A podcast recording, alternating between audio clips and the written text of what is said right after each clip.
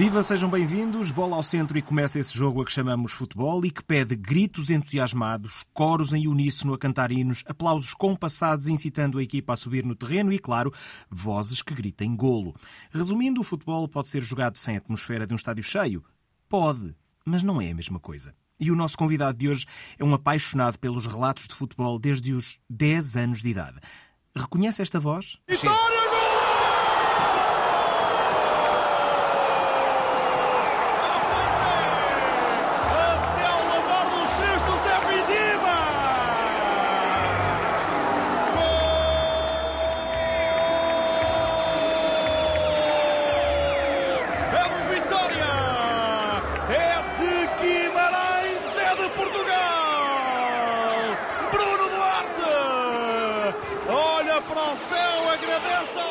Nasceu em Faf, onde o Douro já vira minho, mas a sua voz já correu o mundo. Hoje jogamos este jogo de vozes com Carlos Rui Abreu. Carlos, muito bem-vindo ao jogo de vozes. Tudo isto começa então com relatos caseiros gravados em cassete. Eram relatos de que clube? Do FAF? Eram os relatos que na altura uh, davam na, na televisão, dos jogos que davam na televisão, porque estamos a falar no final da década de 80 e início da década de 90, onde o futebol televisionado não era eh, tão uh, massificado como é hoje, eram poucos os jogos que, que davam nessa altura, e eu aproveitava as vezes em que os meus pais saíam de casa, eh, via o jogo que desse na televisão, na altura estamos a falar apenas do, do canal 1 e do canal 2 da, da RTP, gravava numa cassete e depois ouvia, ia, ia moldando uh, os meus relatos, uns melhores, outros piores, uh, e foi assim que fui ganhando esta, um, esta paixão, porque eu sempre tive um fascínio muito grande pelos relatos de, de futebol, pelos domingos à tarde de, de passeio no carro dos pais. O meu pai também chegou a fazer rádio em Faf numa rádio pirata que era a Rádio Monte Longo e eu ia uh, desde criança com ele para a rádio e foi a partir daí que tudo se, se formou até que aos 17, uh, 16 para 17 anos pedi uh, ao diretor na altura da Rádio Clube de Faf, que nesta altura já não existe, para experimentar numa rádio a sério. Deixaram-me começar a fazer umas coisas pequeninas, umas reportagens, a ler uns resultados eh, na tarde esportiva da rádio, uns resultados do futebol distrital. E pronto, e até hoje. E portanto, chegaste a relatar o clube da tua terra, o FAF, com Sim. os seus calções pretos e camisolas amarelas, se Exatamente. bem me lembro. Ainda os via jogar no Bessa, vês? Amarelo e preto, Amarelo e ainda preto. hoje usam esse equipamento. O clube tem, tem mais de 60 anos. E, e, sim, eh, fiz muitos relatos de futebol distrital, curiosamente, jogos de equipas de FAF o, da O que é que se aprende nesses jogos que transportas para os jogos grandes? Olha, acho que é das melhores escolas que, que podemos ter, porque nós temos que atravessar por um sem número de, de dificuldades e que hoje me fazem a mim, por exemplo, encarar eh, qualquer desafio com naturalidade. Estamos a falar numa altura em que o uso do telemóvel não estava massificado, era, eram raros os telemóveis que, que existiam e nós uh, tínhamos que utilizar linhas telefónicas analógicas. Para te dar um exemplo, fazer um relato de futebol num campo de, do Distrital, em que a casa mais próxima seria a 300 metros. Nós, na véspera do jogo, íamos pedir à proprietária da casa que nos deixasse usar o telefone durante aquelas duas horas. Não tinha qualquer custo, porque a chamada era feita da rádio para a casa da senhora. Mas, entretanto, esses 300 metros era uma, uma roldana de cabo de telefone que tínhamos que atravessar, por exemplo, um campo de milho para chegar até ao campo de futebol e, no final, fazíamos o caminho inverso, a enrolar o cabo e durante aquelas duas horas o telefone da casa da senhora era, o telefone, era a linha que, pela, pela qual fazíamos o, o relato. E tudo isso, desde chegar a um estádio para fazer um jogo e o material uh, não estar em condições, não dar, tínhamos uma caixa de ferramentas para, para desenrascar na hora, para ligarmos dois fios. Uh, era, era toda uma aventura até começarmos verdadeiramente o relato, mas que no meu caso, me deu uma bagagem enorme. É um bocadinho como aquela teoria do Cristiano Ronaldo de correr com pesos nos pés nos corredores, que é para depois, quando tira os pesos, pois corre é mais, mais rápido, não é? Depois é mais fácil. É verdade, é verdade. É um bocadinho essa a noção que eu tenho. São 25 anos eh, consecutivos eh, a fazer relatos de futebol, eh, de vários níveis, como disse, desde o futebol distrital até à Liga dos Campeões à Seleção Nacional, ou seja, eu passei por todos os, por todos os níveis de, do futebol em Portugal E sim, são inúmeras as histórias que, que, poderia contar, mas isto era um programa para um dia inteiro e não dá, não é? Aqui temos um pouquinho menos tempo, mas já vão ficando algumas histórias e temos aqui algumas histórias, uma relacionada com um certo toque de telemóvel e outra com um certo casamento. Está curioso? Continua connosco que já vai perceber. Uh, tu, uh, de certa forma, o Rádio Clube de Faf também te puxa para o jornalismo, não é? Porque depois ficas no jornal Correio de Faf, certo? Certo, a empresa era a mesma, tinha uma rádio e um jornal. E tu acabas sempre por, ao longo da tua vida, ter a parte do jornalismo escrito e a parte do jornalismo dito, não é? Entre os relatos, entre a rádio e aquilo que escreves nos jornais. Atualmente, onde é que te podemos ler? Eu sou o verdadeiro jornalista multifacetado, porque tenho esta, esta especialização do, do desporto para fazer os relatos de futebol, uh, na Antena 1, as narrações também que faço uh, na Eleven, jogos uh, televisionados de ligas estrangeiras. Campeonato alemão, normalmente, não é? Francês também? Alemão, francês, inglês, espanhol, tudo o que, o que a Eleven transmite.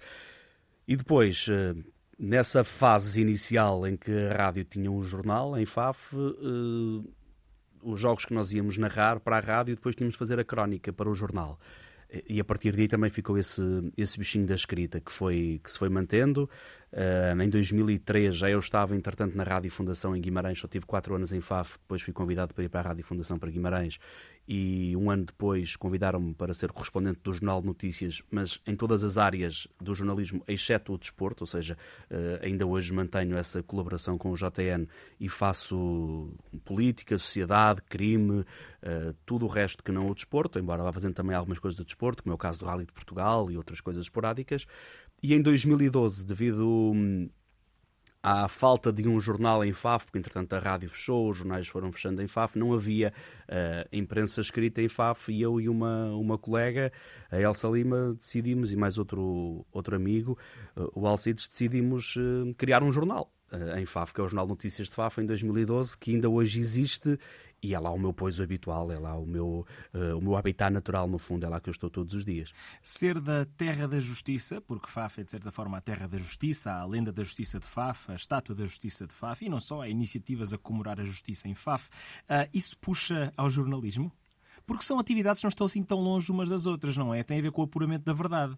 Sim, o, o, a lenda da justiça de Faf tem, tem na base atitudes nobres, eh, de, segundo a lenda, de alguém que não quis levar desaforos para casa e desafiou uh, um fidalgo da capital para, para um duelo uh, e escolheu, escolheu a arma que, segundo a lenda, era um enorme varapau e, e depois uh, o, o, Visconde de Faf acabou por ganhar esse duelo e, na altura, nas cortes, na, na capital, gritaram Viva a justiça de Faf! E ficou a partir daí aí eh, esse epíteto pelo qual também ainda eh, a minha terra hum, é conhecida. Há muita gente que leva esta questão da justiça de Faf de forma errada para a questão da justiça popular, da justiça pelas próprias mãos, é e não é isso. Não é isso que está por trás da, da lenda.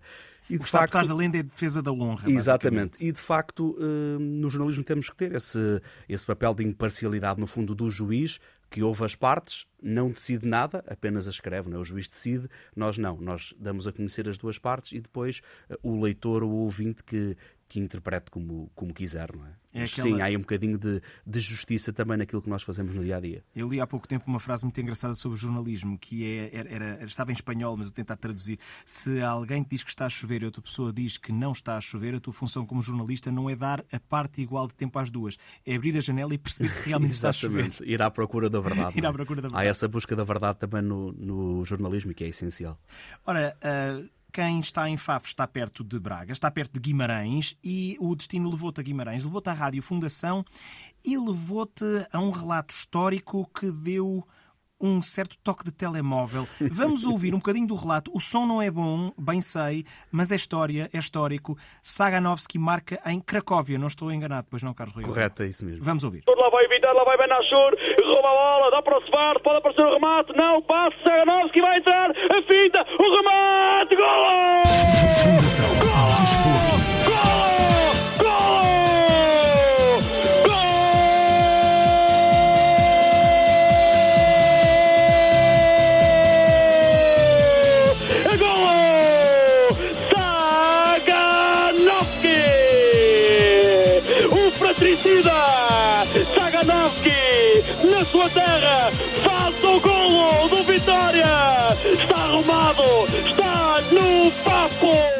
Carlos, vamos justificar aos nossos ouvintes porque é que o som está como está. Era o ano que era, isto recuamos a 2005, 2005 exatamente.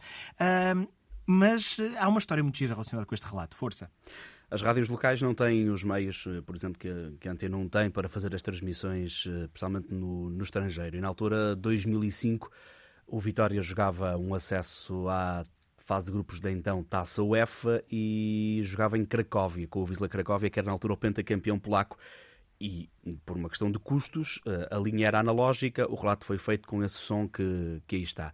Foi engraçado porque o Vitória ganhou um 0, ganhou um 0 com um golo na Polónia de um polaco, do Marek Saganowski, e conseguiu esse apuramento para a Taça UEFA. Foi uma vitória hum, histórica, foi até há bem pouco tempo, ou era até há bem pouco tempo, a única vitória do Vitória eh, de Guimarães nas competições europeias fora de casa. E depois lembro perfeitamente que alguns dias depois do regresso estava na fila do cinema, eh, com a minha namorada, que é hoje minha esposa, a Maria João, e, e comecei-me a ouvir na fila do cinema em Guimarães, eh, precisamente em Guimarães, comecei-me a ouvir e achei aquilo estranho. E depois percebi que, que vinha de telemóveis.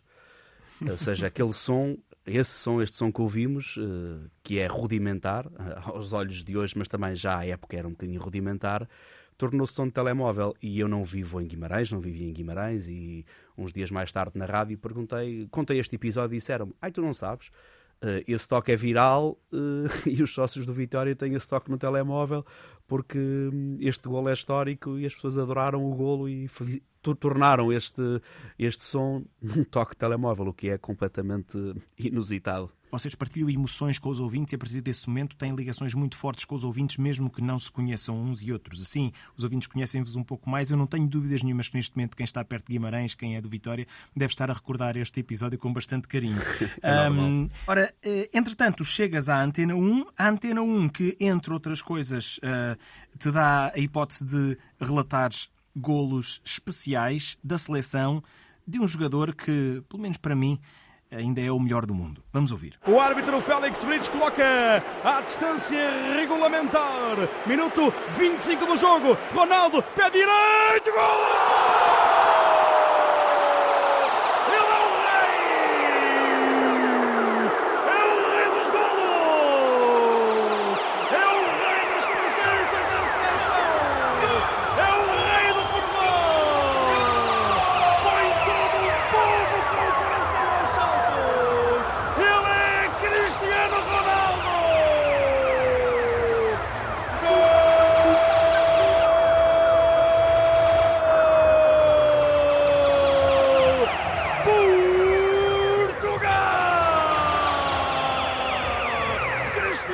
Não sei se foi o primeiro golo do Cristiano Ronaldo que relataste, mas este é bastante importante. É nas meias finais da Liga das Nações que acabamos por ganhar. O que é que tu sentiste neste momento?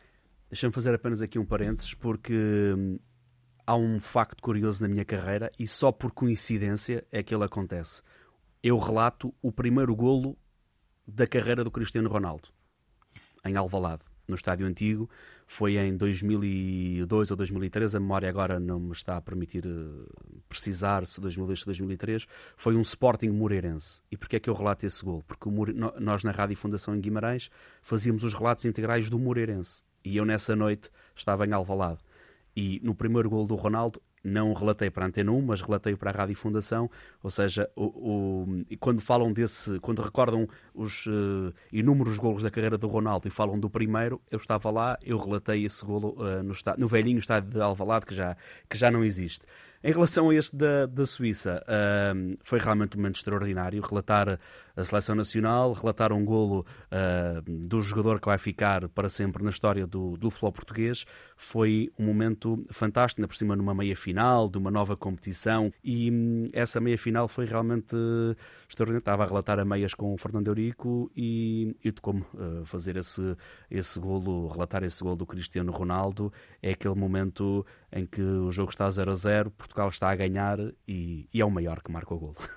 É verdade, e acaba por fazer um hat-trick nesse jogo e o jogo fica empatado, vai empatado quase, quase até ao final e aos 80 e tal minutos o Cristiano Ronaldo faz o 2-1 com um passe brutal do Bernardo Silva e depois ainda arruma a questão poucos minutos depois com mais um daqueles remates eh, fantásticos eh, ali à entrada da área. Enfim, grandes recordações. Há uma história associada também à final desta Liga das Nações. Já lá vamos. Envolve Carlos Rui Abreu, um casamento, muitos quilómetros de estrada, enfim, uma corrida contra o tempo. Mas estamos a falar do dia da final da Liga das Nações. Eh, tu pensas vais ter um dia tranquilo, há um casamento de uns amigos vossos que está marcado, mas acontece o quê? Nessa hum, Final Four da, da Liga das Nações, eu iria fazer com o Fernando Rico a meia-final Portugal-Suíça, que já aqui falámos. Eh, depois o Pedro Ferreira e o Fernando Rico fariam o uh, Inglaterra Holanda, que agora Países Baixos em Guimarães, na quinta-feira, e no domingo a final seria o Fernando Rico com o Pedro Ferreira. Ora, precisamente no dia da final, nesse domingo, eh, tinha um casamento. Eu iria fazer informações do jogo dos terceiros e quartos eh, em Guimarães, estava credenciado para isso mas havia um casamento em Águeda, ou seja, de Faf a Águeda são mais de 100 km. E o que é que acontece? Eu iria levar o meu filho e a minha mulher até uh, Gondomar, onde uma amiga depois seguiria com eles para uh, o casamento. Eu voltava para Guimarães, fazia os terceiros e quartos e ao final da tarde estaria de novo em Águeda para participar no casamento. Ora, precisamente na viagem que estou a fazer de Faf para Gondomar para deixar ficar uh, a minha família, liga-me o Pedro Ferreira, afónico, que não poderia fazer o relato, que estava sem voz, se eu poderia fazer. Olho para o lado, a minha esposa ouviu a conversa e disse: siga, vai lá fazer o jogo. Depois, entretanto, ligou-me o Fernando Arico também. O que é que acontece? Deixo-os em Gondomar, mas havia um problema. Eu tinha uma credencial comigo uh, para o jogo dos terceiros e quartos em Guimarães. E não para a final. E não para a final. A substituição era uh, o Nuno Braga ir fazer esse jogo a Guimarães. O Nuno Braga vive em Braga e eu saio de Gondomar e vou para Braga. De, de calças de gangue e de t-shirt entrego em casa do Nuno a credencial, chego a uma área de serviço, entro na, na casa de banho e visto entro de, como estava a dizer, de, de calções, de, de jeans, de, e, jeans e, e, e de t-shirt e saio de fato e gravata para o casamento em direção à Águeda. Chega à Águeda, uh, o casamento era a parte religiosa em Severo do Voga, espero um pouquinho no copo d'água, chegam os noivos, estou com eles muito pouco tempo, e às quatro da tarde saio de Águeda para vir para o Porto para fazer a final. Vou de metro, eh, de Gaia até ao Estádio do Dragão. Toda a de... gente vestida a futebol e tu és o único engravatado? Há dois adeptos eh, ingleses que me abordam porque viram a credencial e me perguntavam onde é que vais, o que é que vais fazer. Eu expliquei que era jornalista e que ia fazer o jogo. E eles disseram nunca vimos ninguém a ir dessa forma vestido para um jogo de futebol. Em Inglaterra as pessoas não vão assim. E eu expliquei-lhes a situação. Entretanto, acaba a nossa emissão à meia-noite eu ligo à minha esposa porque a, eh, a família, a, eh, a amiga que ele levou, eh, iria trazê-la até Gondomar, e ela diz-me: Olha, isto está atrasado, ainda vão servir o jantar. O que é que eu faço? Vou de Gaia, de novo para a Águeda, janto com eles e às três ou quatro da manhã regresso a Faf. Ou seja, e, mas com, com aquele gostinho especial, não é? com aquele orgulho de ter feito a final da Liga das Nações, Portugal ganhamos. ganhou, não é? Mas para fazer este jogo, eu andei às voltas e no final fiz as contas e fiz mais de 400 quilómetros. E, foi um autêntico... Ou seja, paguei, paguei para trabalhar nesse dia. Um autêntico contrarrelógio ou, ou uma data de especiais do Rally. Rally que tu também adoras. Já vamos falar sobre isso ainda, porque em FAF há Rally e há saltos. Se não sabe do que estamos a falar, já vai saber daqui a pouco. Mas antes vamos viajar aqui também um pouquinho pelos relatos, porque nós eh, no jogo de vozes sempre possível mostramos as nossas vozes a relatar golos eh, normalmente dos ditos três grandes, também de outros, de outros clubes, como já aqui aconteceu, mas, mas aqui escolhi três relatos que têm sempre a ver com cenários muito diferentes. Uh, vamos a um certo Marselha Sporting, é desta época, aliás, são todos desta época os relatos. Ao ouvir, tento perceber o que é que falta aqui. Ainda Trincão, mais uma simulação, o tiro de Trincão, golo!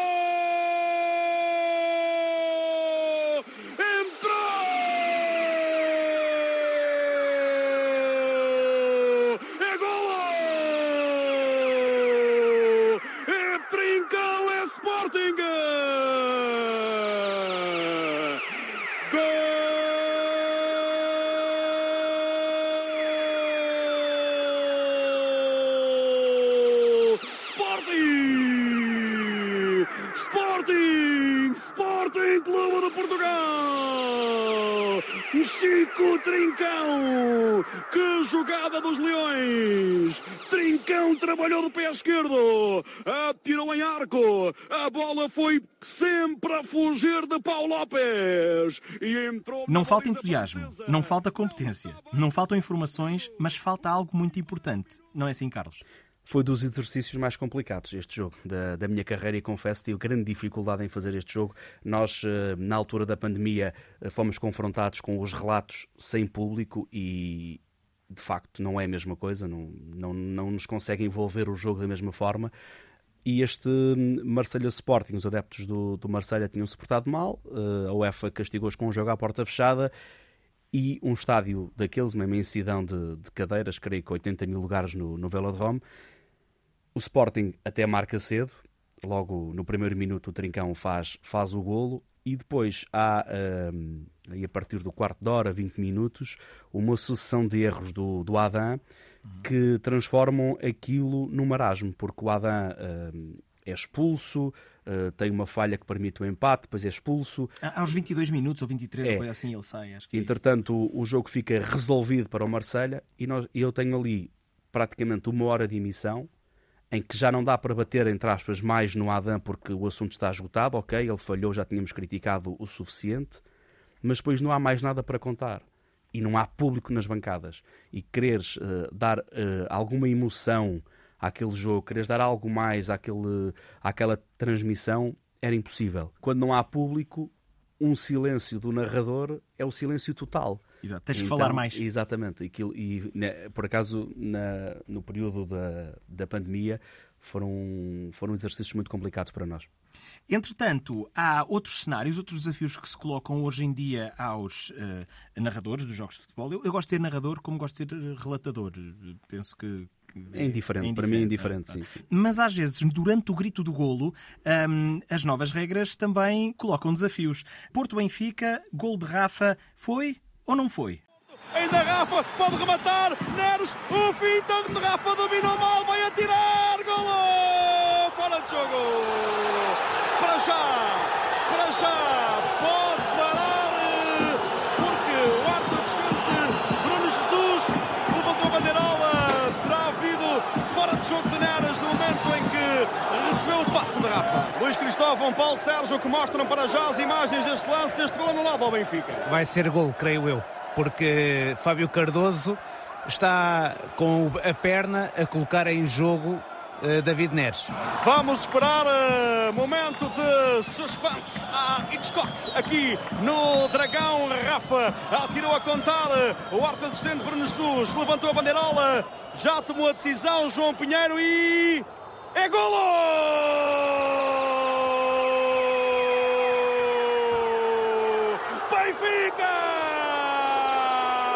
Carlos, vendo o copo meio cheio, tens a emoção do golo duas vezes. Vendo o copo meio vazio, cortam-te um bocadinho barato, como dizem os brasileiros, não é?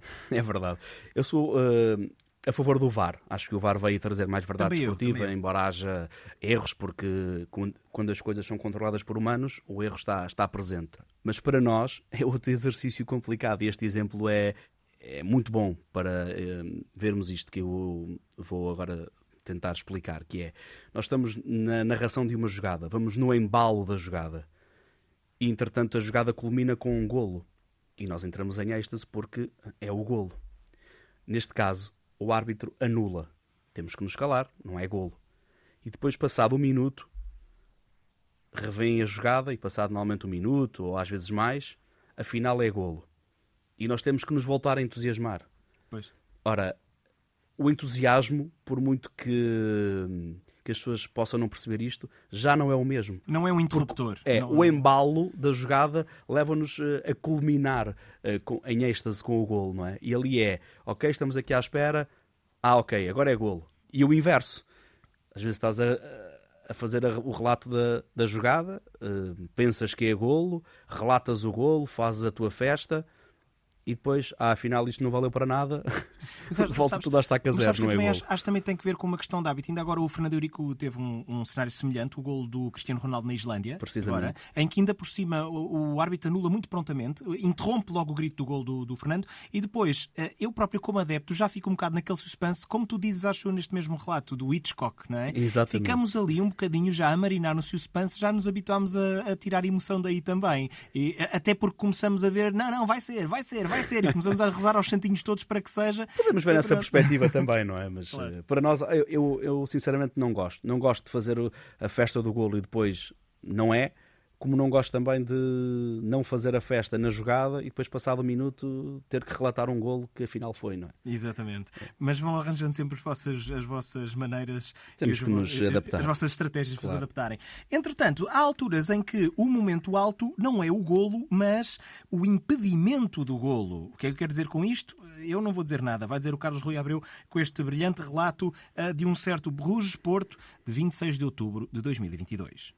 Oliver, Michael Oliver já vai apitar, autorização dada, Hans Van Aken vai partir, pé direito, rematou, Diogo Costa!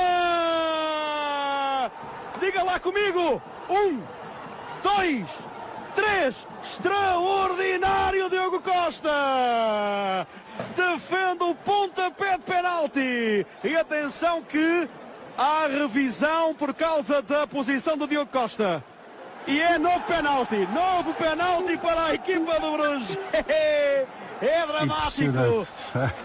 Diogo Costa, incrédulo, é que ele tinha defendido a terceira penalidade consecutiva na Liga dos Campeões. Vamos lá, segundo momento para penalti, já não é Hans Van Aken, agora é Noah Lang, o jovem neerlandês, vai bater de pé direito, pé direito bateu, Diogo! Isto é inacreditável! Carlos Rui Abreu, esta é daquelas que dificilmente se vão repetir na tua vida, não é?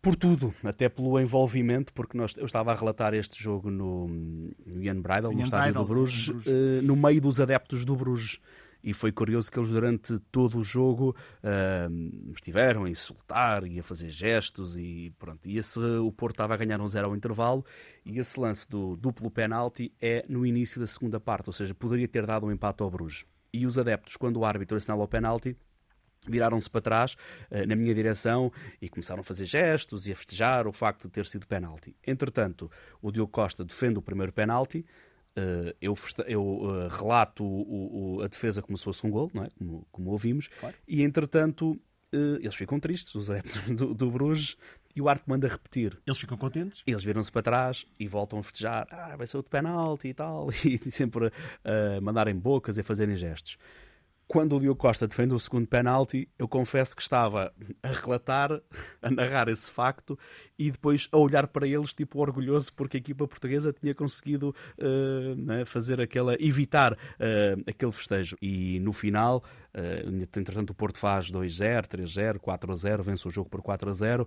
Os adeptos de Bruges continuavam a cada golo por continuavam a cada golo a a insultarem a fazerem gestos e a ameaçar, mas no final, nos últimos 10 minutos, já resignados com o resultado, levantaram-se. Eu estava a relatar, eles cumprimentavam-me de mão e seguiam o seu caminho tranquilamente, com um sorriso. Foi mesmo só aquele calor do, do jogo, o calor da, da emoção, mas uh, tudo tranquilo, porque uh, já aqui também abordaste com, com outros colegas, nomeadamente com o Fernando Eurico, tive a oportunidade de ouvir o programa, a questão da, da diferença da narração do, do relato mais latino com os nórdicos e há exemplos, eu tenho muitas histórias de relatos no norte da Europa em que os adeptos, outros jornalistas, ficam a olhar para nós hum, de forma surpreendida pela nossa forma de, de, relatar a musicalidade, a forma mais festiva como nós uh, estamos na, na transmissão, que não é hábito neles, eles estranham. Por isso é que o relato é uma arte tão especial. Vamos, na terceira parte, falar sobre rally, eh, sobre FAF, bifanas e vitela e sobre viagens. Mas uh, quem viaja gosta sempre de voltar a casa. Casinha fica em FAF, não é assim, Carlos Rui Abreu? Um, e, e, em FAF tem sítios especiais para ver o rally? Onde há os saltos? Explica-me lá isso. O salto da Pedra Sentada, o mítico salto de Faf que fica hum, na zona de, da Lagoa e também o Confurco, que é, para quem não conhece, mas quem está familiarizado com, com o rally, uma parte de, do troço do rally da classificativa que é em terra e depois entra ali uns poucos metros numa estrada nacional em Alcatrão e regressa à parte da estrada de terra uh, numa descida vertiginosa que se chama a descida do, do Confurco. São os dois uh, locais míticos do rally eu diria em Portugal, mas também no mundo, porque as imagens uh, isso, isso demonstram, e é realmente uma, uma terra que chamam catedral do rally, capital do rally. O Epito é, é aqui neste caso é, é, indiferente, mas é realmente uma, uma terra, a minha terra de Faf, que, que respira rally, em que as pessoas são muito uh, apaixonadas por essa modalidade há décadas. Só no troço de Faf, uh, que são poucos quilómetros, a acumulação de mais de 100 mil pessoas ao longo do troço. Exatamente. E eu pergunto que outro espetáculo desportivo em Portugal uh, tem 100 mil pessoas. Pois, é difícil de, de, imaginar. Talvez só o ciclismo consiga arrastar tanta gente para a estrada, não sei. Entretanto, há muitas bifanas na zona do Salto da Pedra Sentada. Explica-me. Depois é tudo um culto. O rally normalmente passa no último dia da prova, no domingo, uh, mas desde segunda-feira anterior, que há gente que vai marcar lugar, que começa a acampar e a partir então de sexta-feira é uma, é, uma, é uma loucura. E tudo aquilo se transforma. Aquelas serras ficam eh, transformadas, eh, faz-se dia em plena noite, montam-se discotecas, eh, há restaurantes eh, que se montam na, na própria serra, há pessoas que muitas delas não sabem dizer o nome de um piloto de rally, mas vão para o rally porque é uma questão de tradição e de todas as idades. Tu vês crianças, uh, eu dizer recém-nascidas, se calhar estou a exagerar, mas quase, até uh, aos idosos. E ali tudo se transforma e depois tudo se come, tudo se bebe. Uh, há quase como que erguer um troféu, uma garrafa de cerveja, uma garrafa de vinho, mostrar uma bifana, mostrar um cachorro, mostrar alguma coisa, é quase como um troféu. As coisas expõem, inclusive, uh, à passagem das outras para é, é, quem nunca viveu este, este dia de, de Rally de Portugal em Faf, eu convido e que goste, claro, de, deste tipo de, de, de acontecimentos, este tipo de ajuntamentos de massas, que vá, porque é realmente um dia especial. E há uma coisa que o Rally tem que o futebol não tem, aí temos que ser justos: não há rivalidades. É verdade. Porque passa o piloto espanhol, estão lá os estónios e os estónios não estão a assobiar o espanhol porque vai à frente do piloto do país deles, não é? Aquilo toda a gente gosta de todos. Isso é algo que nos outros desportos não se vê por causa das rivalidades e das clubites e tudo mais. É. Rivalidade é uma coisa, clubite é outra. Exato. E clubite de facto só faz mal. Clubite é doença. Clubite é doença, por isso é que se chama clubite. Ora bem, és fã da tua terra, já deu para perceber, fã da gastronomia da tua terra também. Uh, és confrade da Confraria da Vitela? Exatamente, Confraria da Vitela assada à moda de Faf. Aliás, é, é uma ideia um bocado tua também, não é? Porque és, és cofundador. Sim, uh, lá está. Na minha, na minha participação cívica através dos jornais, uh, fui apelando a que as forças vivas da, da região pudessem criar algo que um, marcasse esta nossa costela gastronómica da Vitela assada à moda de Faf, que é uma tradição secular na, nossa, na nossa cidade então vila, agora cidade, e na altura em que hum, um grupo de pessoas se lembrou de, de criar a Confraria da Vitela, convidaram-me e disseram: pá, agora não é só escrever e dizer mal, junta também a nós, vamos fazer aqui algo. Entretanto, terás provado pratos de muitos outros países nas tuas viagens, muitas para leste, curiosamente, uh, mas uh, imagino que nenhuma delas se compara à vitela assada, da qual és tão entusiasta. Uh, assim, três viagens que tenham. A pizza salva-nos sempre, não é? Sim, sim. em última análise, a pizza o kebab salva-nos. Um, tu, tu falas muito daquela viagem a Cracóvia, já falaste, uh, terá sido uma cidade que terá marcado. Uh, também estou aqui curioso com a tua ida a Tiraspol, na Moldávia, porque é uma autêntica viagem no tempo, não é? É, é realmente um sítio hum, completamente estranho. Só para contextualizar, estamos a falar da Transnistria, portanto, Transnistria. uma parte da Moldávia que, é, eh, que se está a tentar separar da Moldávia. É um enclave desde um enclave. o tempo da desagregação da União Soviética, uhum. ou seja, praticamente desde ali no início da década de 90, que é uma região, ou seja, é um país dentro do próprio país. Exatamente. A Moldávia, ou Moldova, como lhe quiserem chamar, eh, tem um país, eh, tem uma região que se autoproclamou independente, mas que não é reconhecida pela comunidade internacional.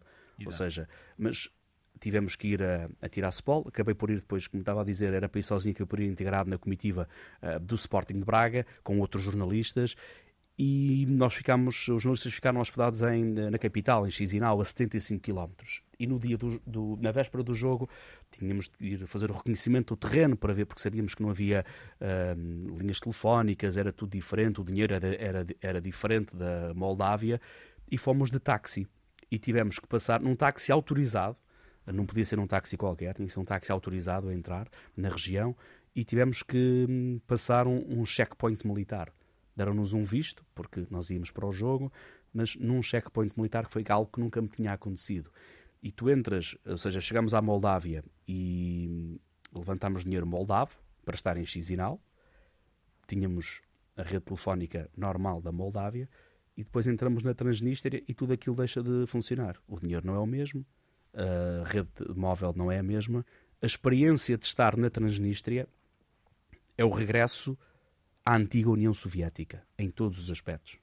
Uh, dos, os cenários, uh, as publicidades que havia na, na, nos outdoors, uh, a própria forma das pessoas falarem, o dinheiro são rublos transnístrios, era tudo muito diferente. E depois há uma realidade paralela, que é o, não sei o nome agora, não me recordo, o presidente do clube.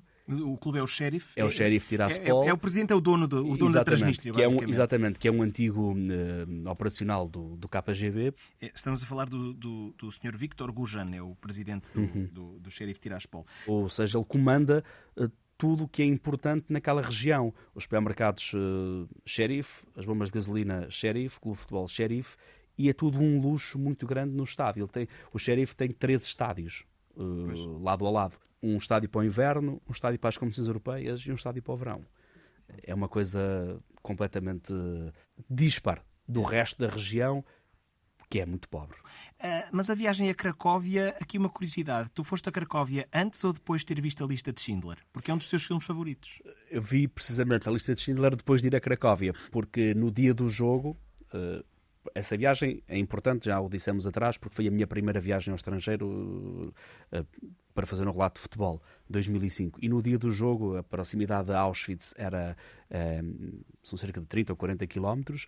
Uh, no dia do jogo de manhã consegui ir fazer a visita a Auschwitz e foi algo que me marcou para sempre. Acho que toda a gente, todos os cidadãos do mundo deveriam ir a Auschwitz, perceber o que foi aquilo, sentir aquele cheiro, uh, estar preso como eu estive nas celas. Claro que eu estive de forma uh, figurada, mas estive lá dentro, fecharam-me lá dentro, uh, num espaço com um metro quadrado, e sentir aquilo. E viajarmos no tempo. Auschwitz-Birkenau, hum, são os dois campos de concentração próximos, lado a lado. fui aos dois e quando regressei tive curiosidade de ver a lista de Schindler e, e chorei chorei muito porque o filme retrata aquilo que eu tinha sentido nessa visita a Auschwitz. Exato. E ainda para mais é um filme em que Steven Spielberg está no topo das suas qualidades, um completo poema a preto e branco em que a única nota de cor é mais um poema dentro do poema, a cena da menina de vermelho, um, e quem ainda não viu tem mesmo que ver. O Spielberg, quando agradeceu o Oscar para esse filme, disse que o Holocausto não podia ser uma nota de rodapé na história. Na altura, e não pode mesmo. Não pode mesmo. Nem esse, nem, nem tantos outros acontecimentos, infelizmente, aos quais temos que estar atentos. Uh, Carlos, eu tenho vontade de estar aqui a falar durante mais não sei quantas horas, há muitas histórias aí, mas uh, pelo menos neste momento já todos os ouvintes te conhecerão um pouco melhor. Carlos Rui Abreu, foi um enorme prazer jogar este jogo de vozes contigo. O prazer e... foi meu, Pedro. Muito obrigado, Carlos. Viajámos então na tua voz, viajámos contigo, mas desde as voltas que deres pelo mundo, é sempre em Faf que gostas de pousar. A cada semana ao longo deste defeso vamos dar a conhecer melhor os relatadores e repórteres de pista que trazem a cada jornada ou noite europeia as emoções do desporto a todos os ouvintes da Antena 1 em Portugal e no mundo fora.